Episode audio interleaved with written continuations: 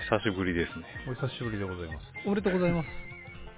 え、何がおめでとうございます。ああ ようやくですよ、まったくもああ、本当に当たるんだっていうね、感じですけう。ど。あうんの、我々もう、一月二月前ぐらいですか？ヨドバシカメラの、任天堂スイッチ抽選販売はいというや。つにね、申し込んで。まあ、毎回、その、残念、残念、残念、と繰り返してたわけですよ。もう何回外れたかわかんないですけどね。うんあの、何桁、2桁倍からうん40何倍になって、この前8倍だったから、ああ、次は当たるよ。今度は自分の番か、みたいな。うんというわけで、マルトさんがめでたくね、先週、当選なさいまして、ついにゲットできたと。でも一番倍率低かった普通のやつなんだよね。あの、でもね、ネオンの方でしょ？一番倍率が低かったっていうことは？ネオって何？ネオンのやつ。あの、コントローラーが赤と、あ、そうそうそうそう。うんまあ、まあ一番確率高いやつがそれ？うん。うんいや、アマゾンとかでもね、あるんですよ。在庫がねうん、復活する時があって。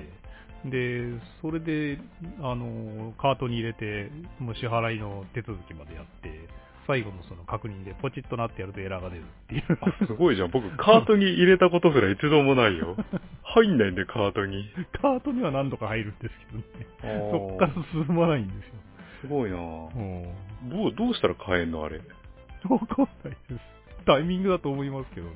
ううん。まあ大体あの、アマゾンで在庫が復活した時には、たまたまその時間に寝てたりとかっていうのが多いんで。うんん。まあそんなわけでね、僕の方は手に入ってないんですけど、丸さんはまあ手に入れて、で、動物の森を買ったと。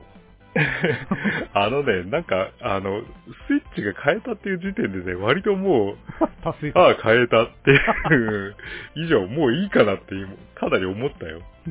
いやいやいや、うん。ゲームしなきゃっていう。あおいやまあほなんもできないね。あ。あ、そうなんですか。あの、うん、最初スイッチだけ届いたのよ。はいはい。一応体験版みたいなのあるんだけどね。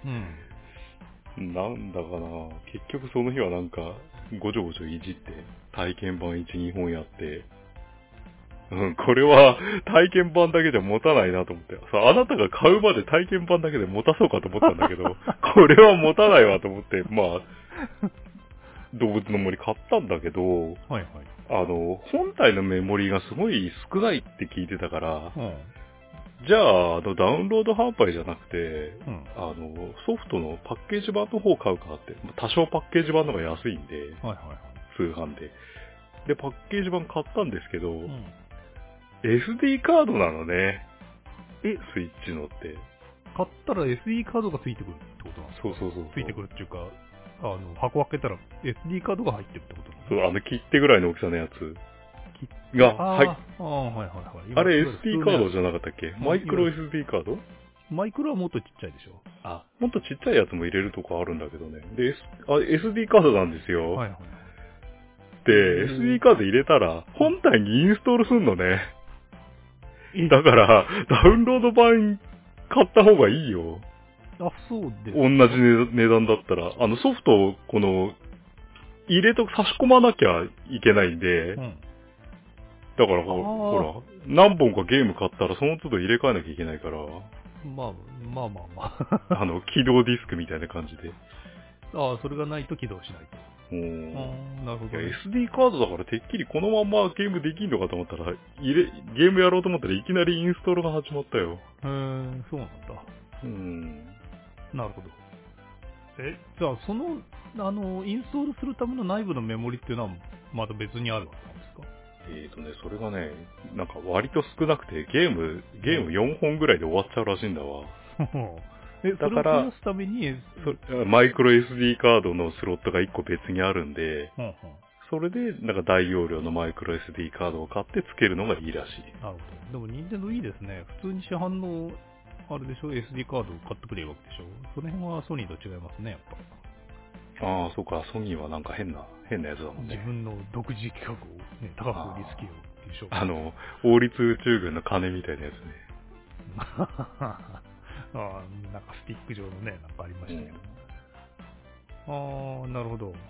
あとね、あの、今買ったのが動物の森だからいいけど、うん。これ激しいアクションゲームもし買ったとなるとう、ん。おそらくコントローラーすぐぶっ壊れると思います、これ。あの、コントローラーが脆弱だという話はよく聞くうん、かなり華奢ですよ。へー怖いよ。あの、普段あの頑丈な Xbox の使ってるから。昔の任天堂が子供が使うものだから頑丈に作れっていう思想があったはずなんだけど。ねえ、あの思想どこ行ったんだろう。多分一回落っことしたら終わりですよ。いや、なんか、ね、あのうん。コントローラーが弱いっていう話はね、なんかずーっと聞くんですよ。うんネット上で。で、それが簡単に割と交換できる、まあ、それでも問題はあるけど、結構値段するでしょ？なんだかんだで。うん、調べてないけど、おそらくするでしょうな。例えばなんか、その脆弱な部分を、その、なんだろう、ゴリラテープみたいなやつで補強するとか、そういうのはダメなんですか？いや、構造とか知らないから適当に言ってますけど。あの、多分あの、ほら、あの、コントローラーに乳首がついてるじゃないですか、二つ。はい。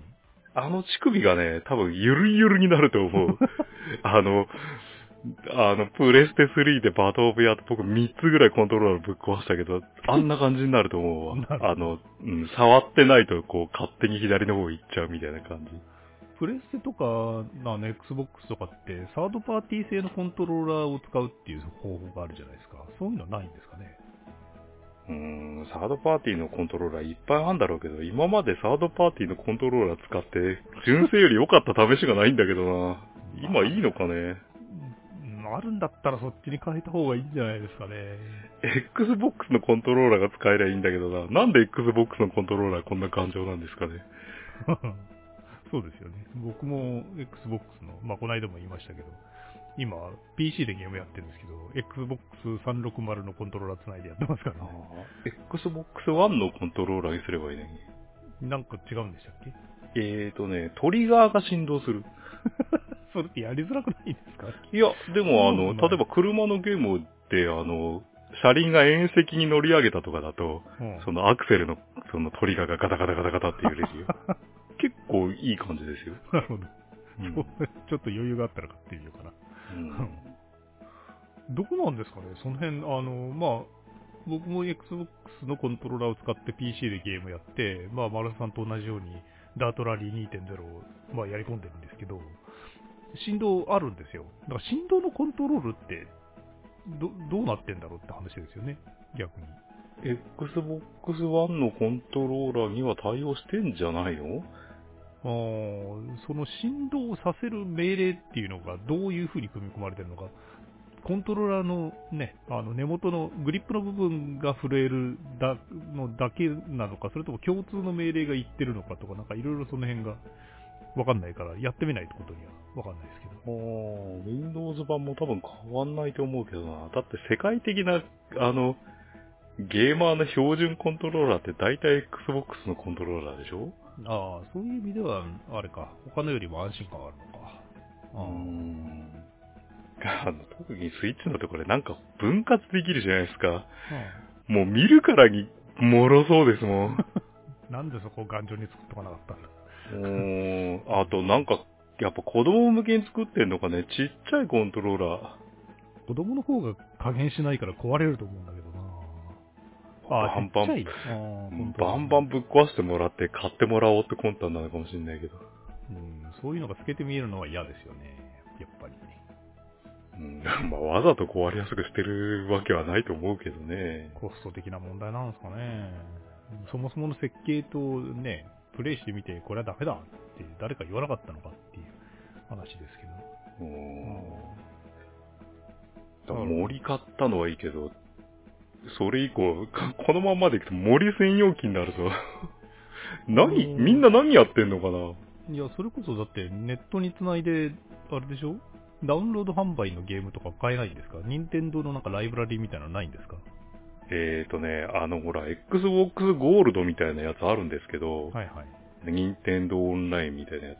あれに入るとね、ファミコンとスーファミのゲームがね、うんかなりの本数あタダで遊べるからね。おうもうあれはいいい。かもしれないけど、うんあの、一応、最新の機械でしょ？最新の機械買ってファミコンのゲームやりまくるって、なんか、新しい機械買ってる気が全然しないんだけど。まあ、それはそうかもしれませんけど。まあ、それを含めてのね、あれですかね。ただ、1年間で確か2700円とかそんなんだったような気がする。意外とお安い感じお手頃な値段ですね。まあ、子供に。でも、まあ、親がね、別にこんな高いのダメですっていうほどでもないっていう。ああ、でも動物の森ってそんなにあの、ネットワークでどうこうっていう要素ないですよ。あ、そうなんですか？僕は、いや、なんかこう人を呼んだりとかできるみたいだけど。ああ、なんか、あの、オープンワールドでみんながうろうろしてるのかと思ってました。うーん。あの、動物の森は名前は聞くんですけど、もうやったこともないし、どんなゲームなのかすら知らないんですよ。あ、DS のもやったことない？まあ、ないんです、これが。僕は、だって DS で最初に買ったゲームは、あの、高円寺女子サッカー。そうだよね。それのおかげで僕も DS のゲームって言ったらそれを思い出す。あと、マジックアカデミーとかですね。そんぐらいですよ。あと、あれだ、えっ、と、ルーンファクトリーだったかな？ルーンファクトリー2かなんかやりましたよ。え、それは、ど、な、どんなゲーム？なんか、畑で作物取ってなんかやってたような気が、商売してたような気がする商売だったかな。あ、でもそれ、そんなようなゲームですよ。あ、そうなんですか。うん。序盤はひたすら借金返済ですよね。借金、うん、いや、前の、あの、前の DS の時は、なんか雨のタクシーの中をこう、後ろの席に座って、あれ完全に死後の世界みたいなすごい暗い始まり方なんだけど、今度はなんかね、ツアーで無人島に行きましょうみたいな感じで、うん、で、無人島に着いたら、そうツアーの料金払えみたいなこと言われて、うん、まずツアー料金の返済から始まるんですよ。は あ、うん。で、あの、そのうち家買って家のローンとかさ、うん、昨日からやり始めたんですよ、僕。うんうん昨日一軒家買って、うん、さっき一軒家のローン返済したんですよ。もう早いじゃないですか。そしたら、うーん、もうそろそろ家も手狭じゃないんですか？増築しませんか？みたいな感じになって、今さらにローンを組まされて、もうず、しばらくはずっとローン返済の旅ですよね。そういうゲームなの？うん、あの、魚とか釣って魚とか売ってさ。ああ。なんか株がどうのこうのみたいな話を聞いたんですが。ああ、あの、なんか株相場あるらしいね。まだ超序盤だからそういうの全然、あ、まだか、うん、ないけど。なんだろう。無人島での、まあ、借金返済生活を楽しむみたいな感じなんですか？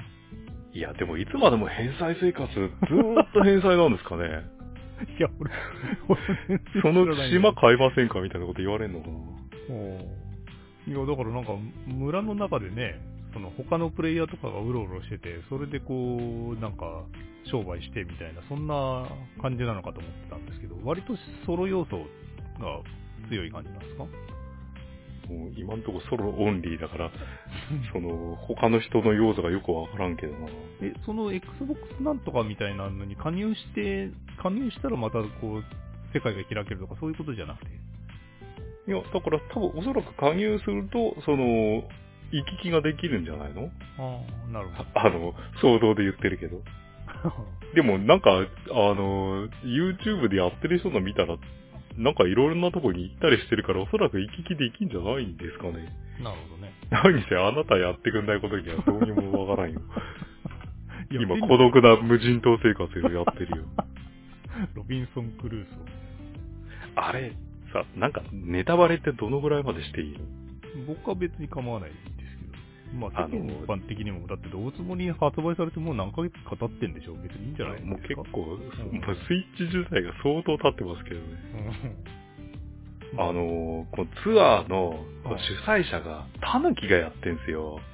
ほうほうほう、タヌキね。で、あのー、タヌキにその、いろんな、これ、これこれこういうの作り方をっていうのを教えてもらって、うん、で、まあ、例えばこう、手作りで、何々ができたって言って持ってる、俺の持ってるのが葉っぱなんだよ。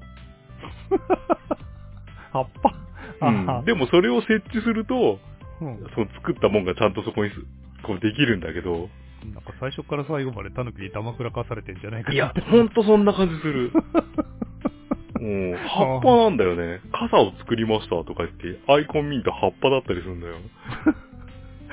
なんかね、最後の最後でさ、なんか無人島の中で一人ポツンと葉っぱに埋もれて、こう、僕がいて終わりとか、そんなんじゃないのこれ。ああ、なるほど。すべては夢幻みたいな。なんか、深い哲学的な、あるかもしれないですけどね。タヌキのあの、テントのところ、まだみんなね、テント、テントだからさ、僕だけ一軒家、ローン君の一軒家だけど、あとみんなテントですよ。で、タヌキのテントのとこ行くとさ、タヌキのところにあの ATM があるの？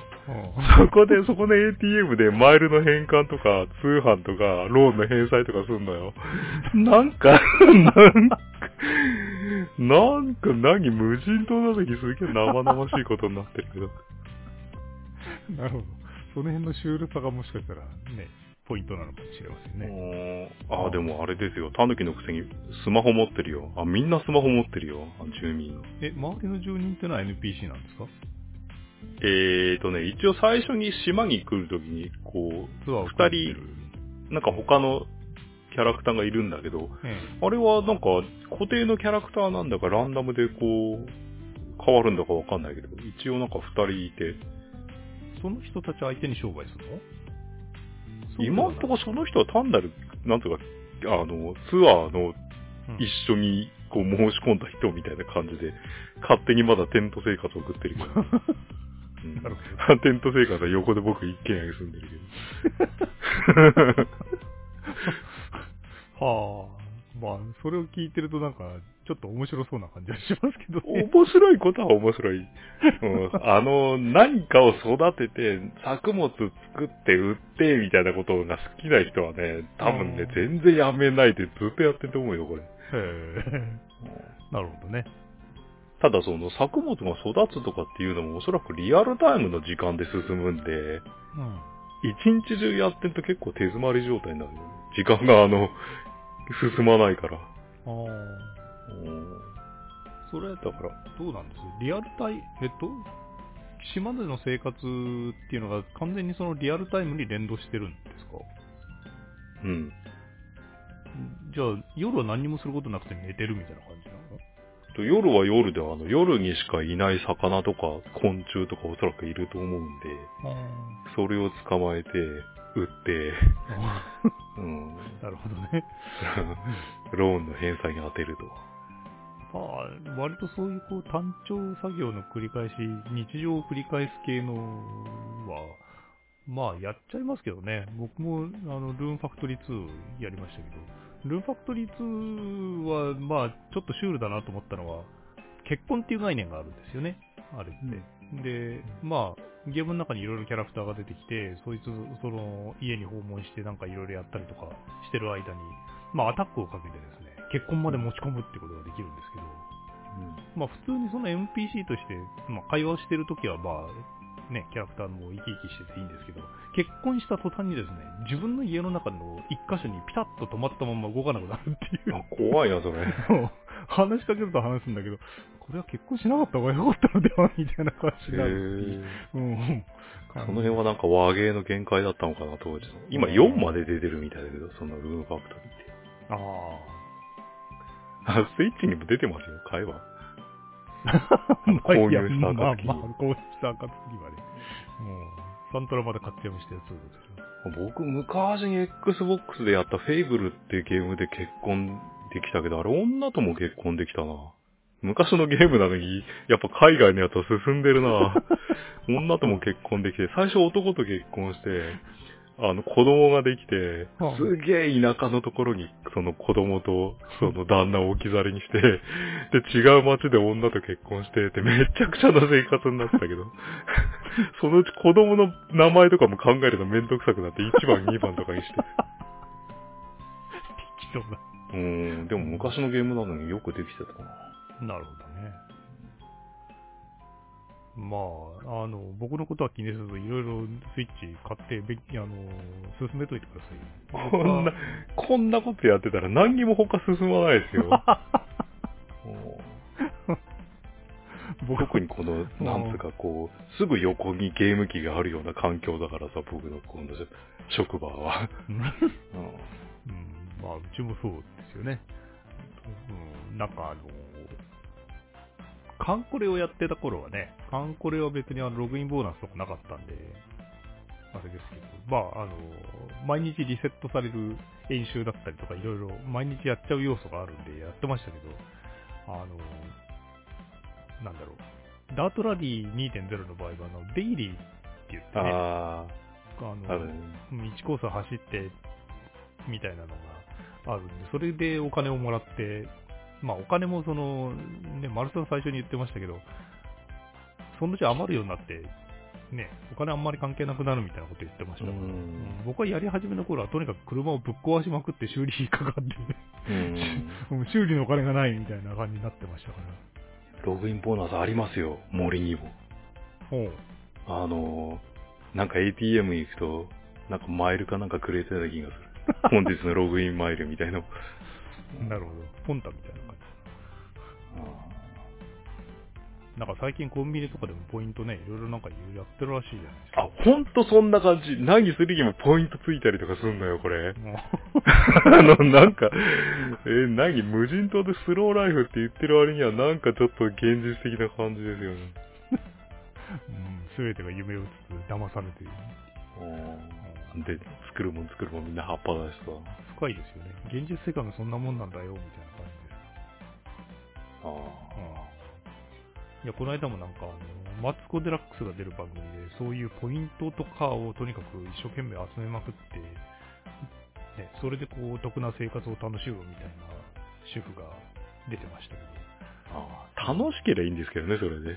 そうそう、なんかもうそれの、まあ、言い方悪いですけど、奴隷になってるみたいな感じのね。あまあその辺はソーシャルゲームだったりとか、あの SNS だったりでも同じようなもんなんでしょうけど。あの、先週ぐらいまで、あの、グラブルが、なんか、1日、こう、10回ガチャ回せるみたいなやつやってたのよ。うん、もう完全に習慣になってるもんね。朝の5時になると、こう、リセットかかるからさ、朝の5時になったら、こう、ログインしてさ、そうするとログインボーナスくれて、ガチャ回して、なんとか6なの出ないで、で、なんかこう、売ったりなんなりっていう。課題、課題になってんもんね、毎日毎日ね。カンコレなんかもね、朝5時に、そのデイリーとかあの辺がリセットされるので、まあ、人によってはもう朝5時に目が目を覚めて仕事あの仕事に行く前にカンコレちょっと日課をこなしてみたいな。だから非常に規則正しい生活になったっていう声が。もうあなた、あなたのチンジフはもう提督去ってからもうもぬけの殻なんでしょカンムスだけがいる世界なんでしょ？そうそう。帰ってこないねとか言いながらもう1年経ってしまいました。あれは本当にあの、なんとかログインし続けるだけだとキャラが全然増える要素ないじゃないですか。ああ、そうですよ。何にも、アクションしなければ何にも起こらないですよね。あの建造もなんかすごい難しいもんね。あそうですね。ある程度だから資材をぶっ込んで回さないと、あの、出ないっていうか、例えば、特定のネットでさ、なんですか、レシピを調べてさ。そうそうそうそうそう。あの辺全部ガチャにしちゃえばいいのにね。うん。その辺に、まあいろんなその独自要素が入ってるのが観光のまあいいとこだったんでしょうけど。めんどくさいんだよな、なんだか。この前久々にやった時にあの装備をどこでやんだかもわかんなくてさ。ああの、初めのキャラの、キャラが、あの、キャラのバナーみたいなのがこう並んでるじゃないですか。はい。あそこでクリックしたらできるのかと思ったら、なんか装備は装備で別のとこ行かなきゃいけないんでしょあれ。あ、そうです、そうです。いや、俺もそろそろ忘れるわ。もう多分ね、あれどれだっけってなってるような気が。インターフェースもたまに変わるからなうん。うん、まあ、そうですね。カンコレもなんか、風の噂で雪風がどうのこうのみたいな話も聞こえてこなくもないので、あれですけど。えー、またなんか書類を揃えて。今、夏服なってるんじゃないですかね、わかんないけど。水着の季節ですね。夏服なんてあんの？あれ。いつも夏服みたいな感じじゃない？うん、そうなんですけど、なんか、あの、普段の雪風が、なんか10、10歳前後だとすると、夏服の雪風はもう完全に13、4ぐらいにな成長した感じなんですよ、絵柄が。はあ、うん、それはただ単に、あの、絵描いてる人と絵柄の変化の問題じゃないですか。いや、雪風子供っぽいように見られることが多いんですけど、実はそんな等身低くないんで、あの方も。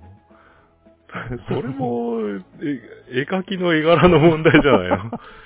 そのブレの、ね、静馬さん的には10歳ぐらいなんじゃないの？同じの描いてるつもりなのかもしれないですけどね。いや、それがまたあの、夏服がね、結構いい感じで魅力的なんでね。へえ、うん。あ、あれが夏服って半袖になるぐらいしかないんじゃない？のもともと半袖でしたっけ？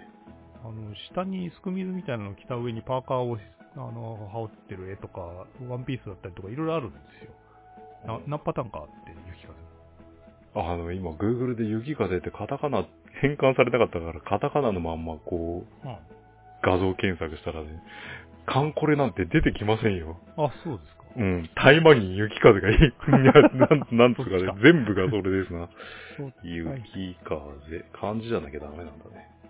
まあ、雪風はね、他にいろいろありますからね。戦闘要請だったり。うーん、どれが夏服かわかんないけど、なんだろう。パーカーを背負ってなんかバッグみたいの持ってんのが夏服なんですか、うん、アーケードでも確か今夏服になってるはずで。カンコレアーケードなんて現物見たことないですけどね。ああ、僕もです。もう、まあ、まあ、僕の住んでるところはゲームセンターが壊滅したんでね。うちもないないやー、もっと早く、せめて半年早くプレステ4とか移植してくれればまだカンコレの やってたのにね。うん、いやいやいや、今からでも別にアーケードが例えば PS4 で出ますとか、PS5 で出ますとかだったらじゃあ買おうみたいな なるかもしれない。まあ別物だからな、やってみて、うん、これは俺には合わんみたいなのあるかもしれないですけど。いや、世の中のゲームの、ゲーム、情報サイトみたいなの見ると、あの、Xbox の新しいやつか、プレステ5の買うやつか、こう、海外ではどっちが比率が高いかみたいなこと言ってるけど、うん、あの、何あの、6スッポゲームが発表されてないのに、買うも買わないもねえだろって思うんだけど、買ったって何ができるかわかんないじゃないですか。あの、今何なんだろうな、ああいう記事は。最近ね、ホットなあるとしては PS4 でゴースト・オブ・ツシパって言ってたじゃないですか。ああ、あれ面白そうですよね。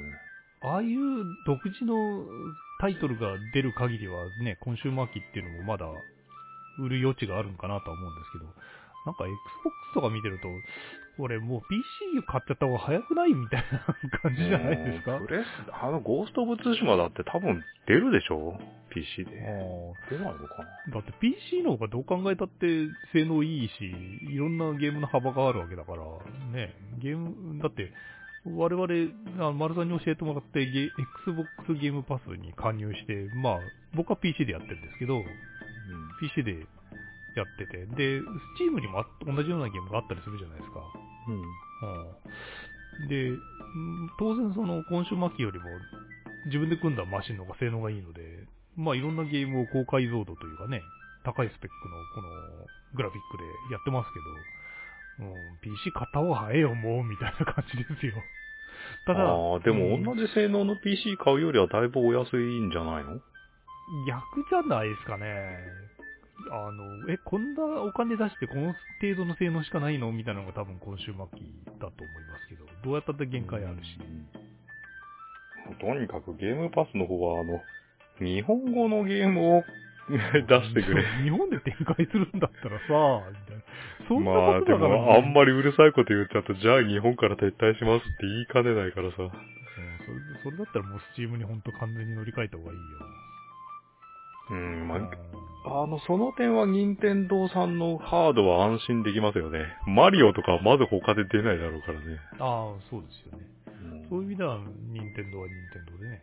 いや、久々にそういえば任天堂ハード買いました。スーファミ以降じゃないか、これ、僕。あ、そうですか。うん。DS はどうやったんです ?DS はもらった。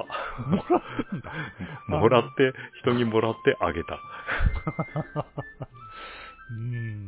僕は、そういう意味で言うと、自分で買った任天堂ハードの最初のやつは DS じゃねえかな。あ、違うわ。あ、ごめんなさい。えー、っとね、僕はファミコンとスーファミと、えー、64とかあの辺は全部すっ飛ばしてるんですよ。スーファミは借り物だった。うん、で、えっ、と、最初に買ったのはね、多分ね、ゲームボーイカラーだ。それ仕事やってたから。ああ。あの、なんつうか、今、今だと見れたもんじゃない液晶ですけどね。いやー、こんなん目つぶれるよみたいな感じ。ああ、あれで麻雀やってたんだからすごいな。麻雀パイをね、あのドット数で表現するのはすごいと思います。あで、だからゲームボーイカラーと、その後のアドバンスを買って、で、DS を買ったんだ。だから、逆に言うと、携帯機しか買ってない。おあ、これスイッチって初めてこうね、手元に来て初めて分かったけど、あれタッチパネルなのね。あ、そうなんですか。あの画面。あの画面ね、あスマホみたいにこう、指で触ると反応するよ。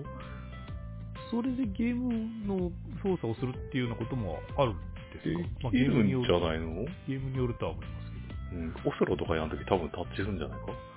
え、じゃあちなみに、その動物の森をやるときに、そのうん脆弱なそのコントローラーを使わずにタッチだけでやるっていうのは可能なの？それは、やったことないからわかんないけど、あんまりやる意味ないよね。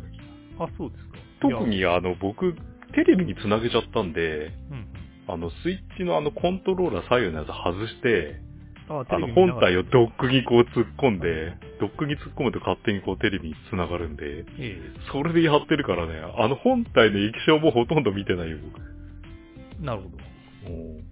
あ、あとね、安心できるのはね、あの、文字がでかい。なるほど。うん。あの、ほら、ちっちゃい、ね、標準のあのモニターのスイッチのモニターでやることを前提に作ってるからね、おそらくもう文字がちっちゃくて読めないってことはないと思うよ。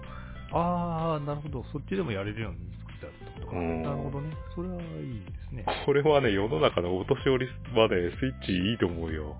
ああの、プレステ4とか Xbox とかで文字ちっちゃくて読めないっていう。いやー、Xbox ゲームパス加入したはいいが、ね、それこそ日本語対応してるゲームが、あちょっと思ったよりも少ないので、これはどうにかならんかな。うーん、もう瞬間、あれだもんね、ダウンロードしてゲームやってみて、ああ、英語だ、ダメだ、終わりって飽きるの早いもんね。あーちょっとね、日本人の英語の苦手具合をちょっと舐めてもほしくないですね。ああ、日本のゲームもあるんだから、日本のやつは、あれに対応してくれないのかな？まあ、その中でもこう、幸いにしてね、ダートラリーだったりとか、あと F1 とかは一応日本語対応してくれてますから、まああ、うんまあ、それも Steam で買っちゃえば Steam の方でやるかみたいな話になっちゃいますけど。あの F1 だってあの Xbox ゲームパスのサイトを見ると、F1 のゲーム英語で説明文が書いてあるんだよね。のくせに日本語対応なんだよな。他のやつは日本語で説明してるのにダウンロードしてみたら英語っていうゲームがすごい多いんだけどさ。あ、なんか、なんだろう、あ、Xbox のあの辺のこやつって一人でやってんのかな？全然手が回んないのかね。うん手が回んないなんか、ちょ、ちょっと、その辺って常識的に、なんか、日本語で、だったら日本語で説明しろよって感じするけどな。ああ、まあ、適用量多かったりすると、なんだろう、機械翻訳とかで適当にやらない限りはね、本気でやるのはコストかかりますから、まあ、なかなか難しいんだろうなとは思いますけど。天下のマイクロソフトさんがコストを？不親切すぎるかなっていうね。お金こんな、毎月お金取っといてこれか、みたいな。感じはしないでもない。うんだってね、Xbox が週に20台とかでしょ？うん。月に20台だっけ？スイッチって多分何万台とかで売れてるでしょ？あの、ユーザー数が桁が想像以上に違うからな。そうなんですよ。いやー、もうそろそろ Xbox とかやめて、もう、なんだろう、PC ってやっちゃえばいいのにっていうね、気がしますけどね。今だってあー5万とかあったらそこそこのマシンになるような気がしますけどね。AMD の CPU とかが結構リーズナブルだし。まあ、PC に関してはなんかいろいろなことがめんどくさいからやらないっちゅうだけのような気うん。まあ幅広もありますよ。だって丸さんがだからスチーム版とかをやってくれれば、いろんなゲームで一緒に遊べますよ。が。うーん、もうダメか、Xbox One はってなったら、あれか、ゲーム機用にパソコン買うか、ゲームパソコンは。多分、多分っていうか、もう間違いなく、スチーム版で、例えば F1 を2人で買うとかですね、ダートラリーをやるとかって言ったら、ダートラリーで、ね、オリジナルのレースを組んで、2人で、まあ、タイム競うだけになっちゃいますけど、ラリークロスならわからんな。うん、なりますよね。Xbox でこの前、なんかネット対戦のゲームが、あの、体験版できますよ、つんでやってみたけど、まあ、マッチングしなかったもんね。全然マッチングしないんだけど、人がいないんだかサーバー落ちてんだかわかんないけど、とにかく、なんだろう、なんか3日間ぐらいあったけど、マッチングできたの結局1回だけじゃないかな。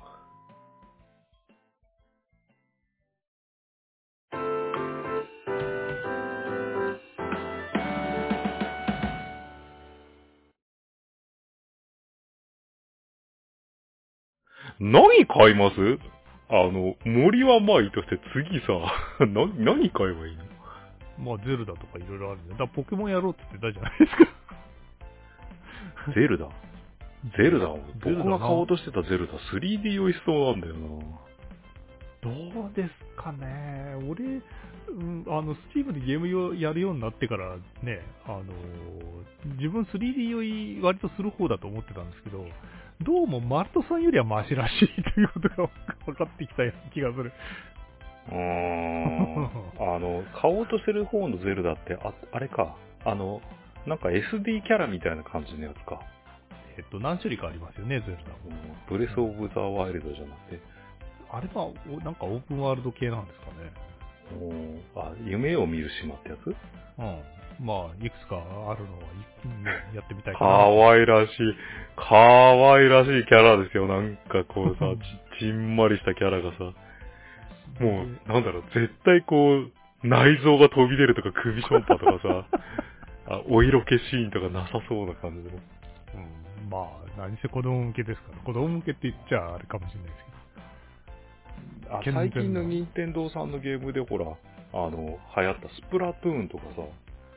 あ、なんか殺伐としそう。殺伐としそうだし、あれも酔いそうな感じすんだよな、なんか。ああ。オンラインサービス、オン、その任天堂オンラインに入ったとなると、なんかネット対戦のゲームが1個欲しいですけどね、せっかくだから。ポケモンでしょギャルした。あのね、ポケモンって全然わかんないんですけどさ。あの、僕、どう、どうする？何買えばいいの？ポケモンって。だから、一番新しい剣と盾の買えばいいんじゃないの？すでにそれも2種類ぐらいあるんでしょ？だから剣と盾ですよ。もう、もう、ポケモンってあなた当然知ってますよねっていう感じのサイトの作り方だな。あの、全く知らない人はこちら、みたいなどっかにないのかポケモンって何をするのみたいな説明はすらないっていう。まあ、ポケモン GO をちょっとやったぐらいだもんな。ポケモン GO とはもうえらく違うと思いますけどね。ポケモン GO っていうのまだあるんですかね？わからない。それこ、それこそ丸さんだってアプリ入れっぱなしなんじゃないんですか？入れっぱなしだな。動くのかな、あれ。忙しい合間を縫ってでも、とにかく途中で邪魔が入っても、まあ、まあ、いっかって感じでやれるのがダートラリーだったわけ。ああ、でも、途中で話しかけられるとすぐコースアウトするんじゃない？あのね、スカイプで通話がかかってくるとゲームが中断するっていうああ、うん。でも自動的にその、一時停止になるんで、まあ、それはそれで。だから途中で止までも、ゲームにそんなに不満はないけど、もう、あの、コースも増えないしさ、ああれはもう開発が止まったゲームだから、もう、あとはもう己の道を極めるしかないんですけど。延々達成でね。僕はだから、あれです、一月前ぐらいから、とにかくあの、実績解除っていうのを目指して、一生懸命やってたんです実績解除を目標にすると、あれはあれで、なんかイライラするからな。でも、あれですよ。残り8個ぐらいまで追い詰めまして。すごいな。僕実績なんて全く気にしてなかったから、ずーっと同じコースをひたすら走ってたよ。同じ車でひたすら走ってるから実績なんか増えやしないっていう。みんな実績解除どのぐらいあれやってんのかなと思ったんですけど、全然なんか需要はない。いあれは本当に、あの、このゲームばっかりやってて、でも他に買うもんないしなっていう人が極めるためにあるんじゃないの？あの、残り8個のうちね、どう逆立ちしても無理だろうってやつが2つほどあって あの、AI を100にするって、まあ激ムズじゃないですか。激ムズにした上で、アシストなしで、ダートラリー、あの、ラリークロスか、ラリークロスのコースで、あの、勝てって言うんですよ。ああ、でもラリークロスだったら混走だから、なんか卑怯な手で他の車をなんとかすれば、あまあ、ブロックするとかね。うん、でもう、んあれか、アシストなしってことは当然、ダメージもハードなの？ダメいや、えーっとね、ダメージはあんま関係ないんじゃないかな。ただ、む、完全に難しくなるので、あの、ベリーイージーだと、スタートダッシュしちゃえばもうあと勝ちなんですよ。ミスしなければ。あの、ダッシュでもう本当ワンテンポ遅れて他の車がスタートするんで、ただ、ベリーハードで一回やってみたんですけど、もう絶対勝てない。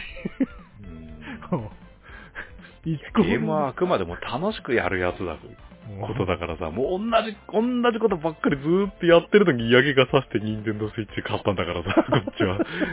同じだね、毎日毎日同じコース走ってるって。だから僕の、あの、あれじゃ、スイッチじゃ、スイッチだっけあれ？うんあの、まあ配信の。ドイツのコースしか走ってない。もうあのビデオ見て毎日同じことやってるからね。いや、のま、まで、しかも同じコース走ってて、今日はこのコースでタイム更新するぞっていう志もないんだよ。特に。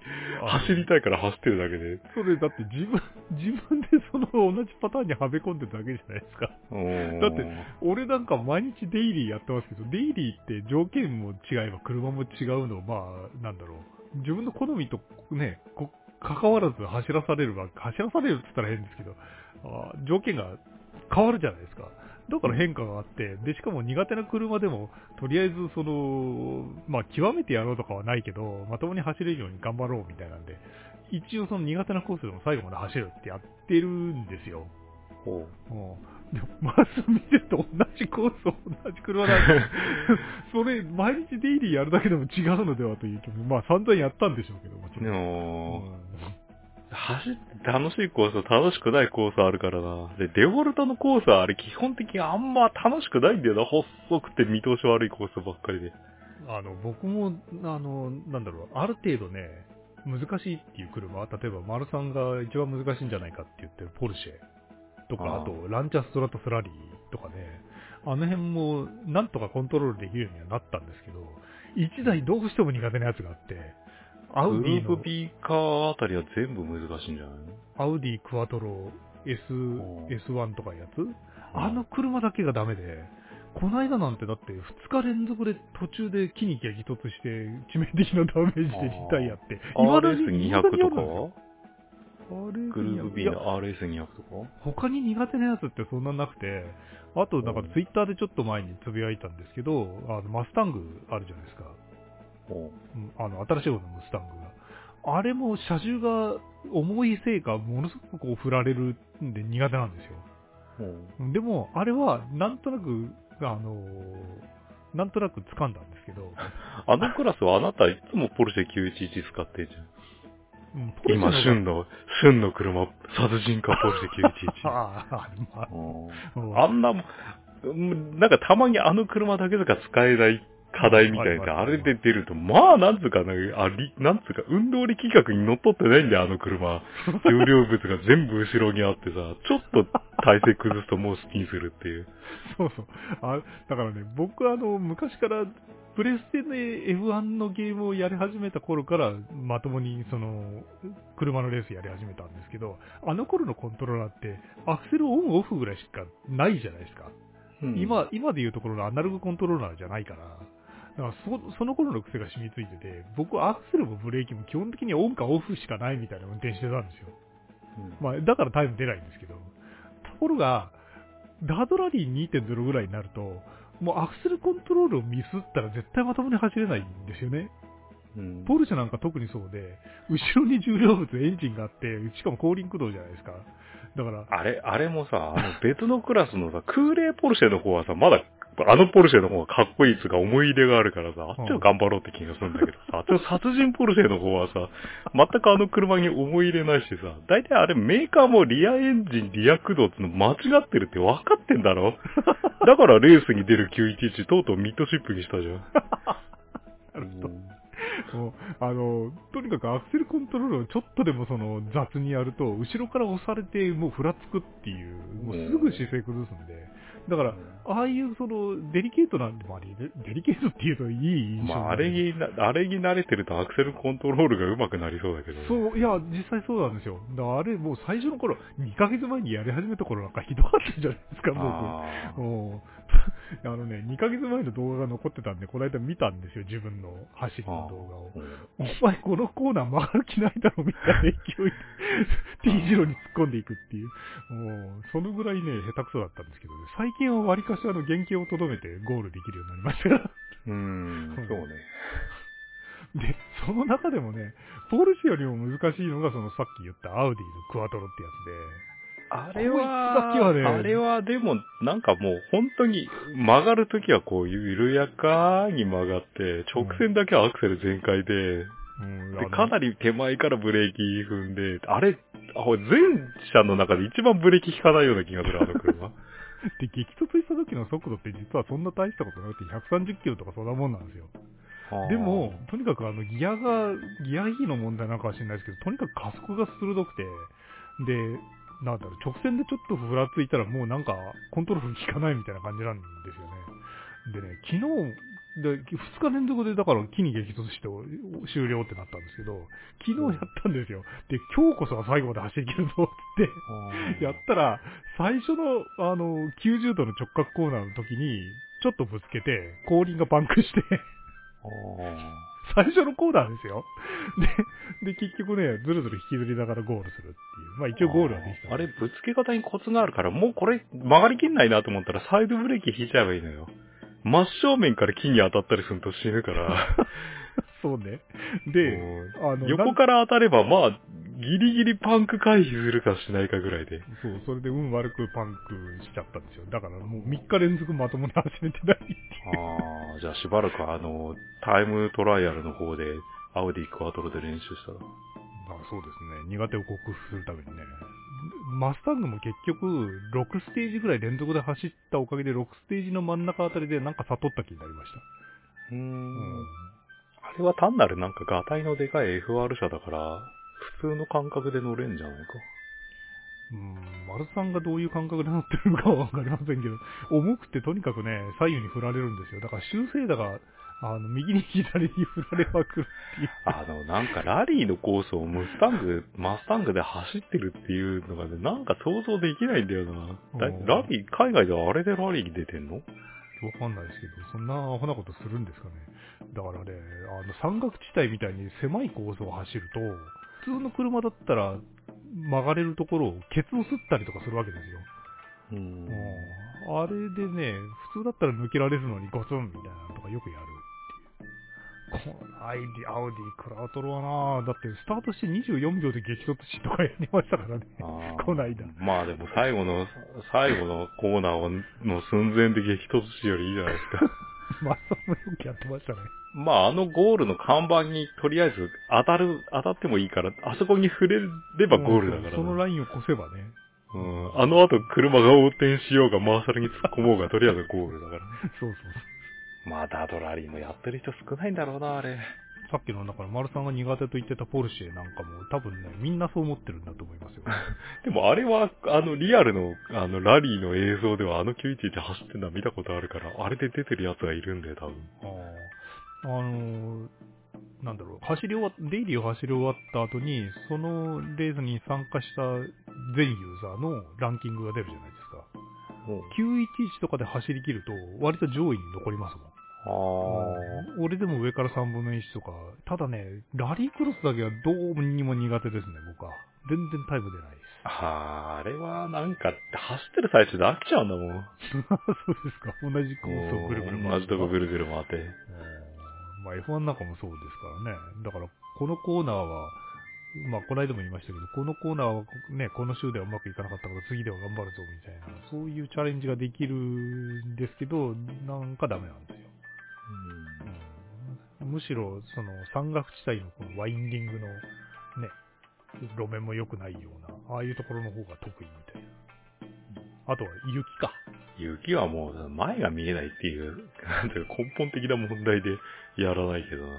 ああ、あれね、先が見えない。モンテカルロの方の雪のコースは好きなんだけど、ああの、雪ばっかりのとこあるじゃないですか。す全部雪って。あれはもうコースが全然見えないんだもん。スウェーデンとかですよね。うん。あの辺も最初の頃は、あの、割と走り切ると順位が上の方になってました。だからみんなに割と苦手なんですよね。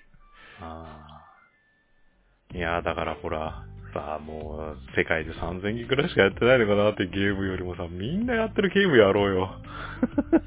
3000人ってことはない。もうさ、マイノリティゲームばっかりやってるからさ、あの、なんかツイッターとかでもさ、話題、こう全然ないんで、ダートラリーの話してる人なんていませんよ。あ、そうですかそうかもしれない。いや、もう、ここ、だって2ヶ月ぐらい、もうほぼ毎日のようにダートラリーやってます。あもう、なんだろう、難しいんだけど走ってると楽しいみたいな、あるじゃないですか？ーあー、まあとりあえずお金があってもポルシェ911とランチャーストラトスは買わねえなっていう。ゲームでだいぶ車の実写のイメージが。まあ、そういう意味で言うと、なんかコリン・マクレーとかが乗ってるような、例えばインプレッサだったりとかは、ゲームの、あの、ダートラリー2.0の中では非常に扱いやすい部類に入る車ですよね。あうん。あの辺はね、乗っててもね、楽しい。ーうんうん特にあの、ヘアピンコーナーとかを曲がるときの滑らせるときとかね、いい感じですよね。いやーなんか別のゲームやってよ。あのゲームパスのあの触手のゲームやんないあれ面白いから。キャリオンですキャリオンっていうのあれ。かうん。と思いますけど。あれ日本語だし。この間あの、今期地上波に降りてきたアニメのね、アイコってやつがあるんですけど、アニメの話になったぞ。あれの1話をこう、通りっぱなしにして一月以上経ってて、まあ、1話見てみるかって見たら、まんま Carrion みたいなやつが出てきました。あー、あんなやつが出てくるって。エロアニメとかにあんなやついっぱい出てくるんじゃないですか。うん、多分丸さん見たら、もろ Carrion だなって思うと思いますよ。あの赤いぐにゃぐにゃしたやつがショクショビショビショみたいな感じで伸ばしてくる。どっちが先かは知りませんが。アイコうん、アイコ。あは、あの、ハナハルさんのキャラデザのやつか。これなんか多分 Netflix かなんかに来たやつが地上波に降りてきてるそういうことです。あの、その方式どうなんだろうね。ネットなんかフリックスはネットマーケティング的にいいのかな？あのね、多分日本だけなんですよ。ネットフリックス誰も見てくれないから結局地上波でやらないと話題にもならないね、みたいな感じだと思います。地上波はみんな見てるのか。地上波の影響力がまだまだ日本は大きいんじゃないですか。ああ。だってほんと地上波見てないからなだってビルドダイバーズとかも最初やり始めた時はね、みんな今時はね、今時の若い人たちは見たい番組をネットで見る時代ですよとかって思ってたらしいんですけど、結局誰も見なかったっていう。ビルドダイバーズさ、ま、なん、なんとなくこう、なんとなく見てんだけどさ、あの、前のビルドダイバーズのキャラクターが出てきたんだよ、この前のやつ。うん。最新の話で。えあの、僕、キャラクターがこう成長して出てくるのって好きじゃないからさ、別にいいじゃないですか、そういうのは。なんか前のキャラがね、でかくなってんだよな。えー、え、前のキャラってあの忍者の子とか、その辺あ、そうそうそう、忍者の子は変わんなかったけどな。忍者の子可愛いんですけどね。うーん、なんか、やっぱりが、ちゃんとしたガンダム作ったら、ガンダムで商売したいんなら、なんかプラモデルのやつって、どうもな、まあ、少女プラモだしな、みたいな。なんかいまいち乗り切れない。まあ今の。マルさん今レコンギスタ見てるでしょああ、レコンギスタも見てるけど、じゃあ、説明しろよって言われてもよくわかんないけどね。まあれはだって、ほ 本放送のリアルタイムの時見てる人結構いたけどさ、そ、その周りの見てる人全員聞いて、全員がよくわかんねえって言ったからな。まあ多分僕ごときが見てもわけわかんないと思う。まあレあのレコンギスタ見てても僕、誰、なんていうか単純な話、誰が悪くてどっちが敵でっていうの よくわかんねえもんな。何のために戦ってんのかとか。そうそう。いや、僕はだって主人公たちが今どこにいるのかすら よく分かってなかったですよ。ああ、一応主人公は敵側にいるんじゃないの？あれ。うん、月だとか金星だとかなんとか、え、そんなとこまで行ってたの？全然知らなかったみたいな感じだからね。説明されないとわからん。いや、まあななんくても、見てて、あんまりふ、あんまりつうか全然不愉快になんないから見続けられてる感じだな。あの、お姉さんがね、デザイン的にもこういいじゃないですか。あの、あーアイーダさん。あの人のポンコツぶりを楽しむアニメだと思って 見てましたね。